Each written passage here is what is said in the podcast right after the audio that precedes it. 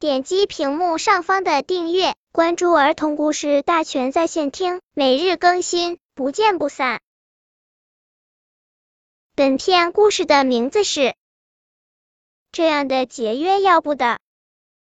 月月熊和飞飞熊是同事，月月熊把日子过得有滋有味，每月都会有一些结余。飞飞熊的日子却过得紧巴巴的。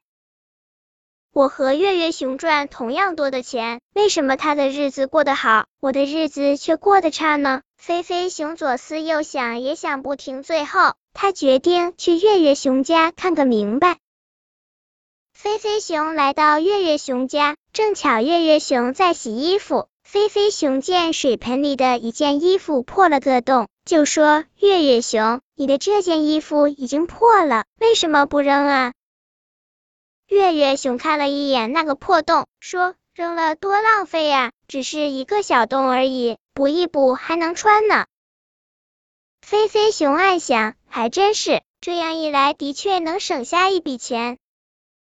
月月熊请飞飞熊到客厅喝茶，飞飞熊发现茶几上放着一本旧台历，就奇怪的问月月熊：“这是去年的台历，怎么不扔了啊？”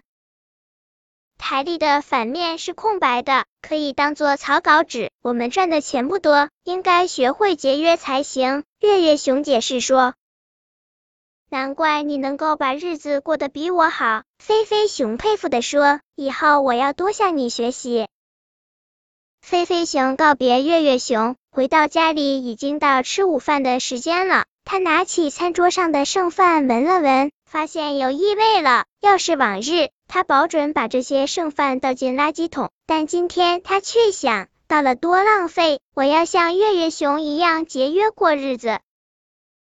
于是，飞飞熊把剩饭热了热，当做午餐吃了。然而，他吃下剩饭没多久，就被送进医院里了。月月熊听说飞飞熊住院的消息后，连忙赶来看望。飞飞熊委屈的说：“月月熊，为什么我一节约就生病住院了呢？”月月熊是丈二和尚，摸不着头脑。等弄清飞飞熊是因为吃剩饭导致生病后，月月熊感慨的说：“飞飞熊，节约没有错，但不能以伤害身体健康为代价啊！”本篇故事就到这里，喜欢我的朋友可以点击屏幕上方的订阅，每日更新，不见不散。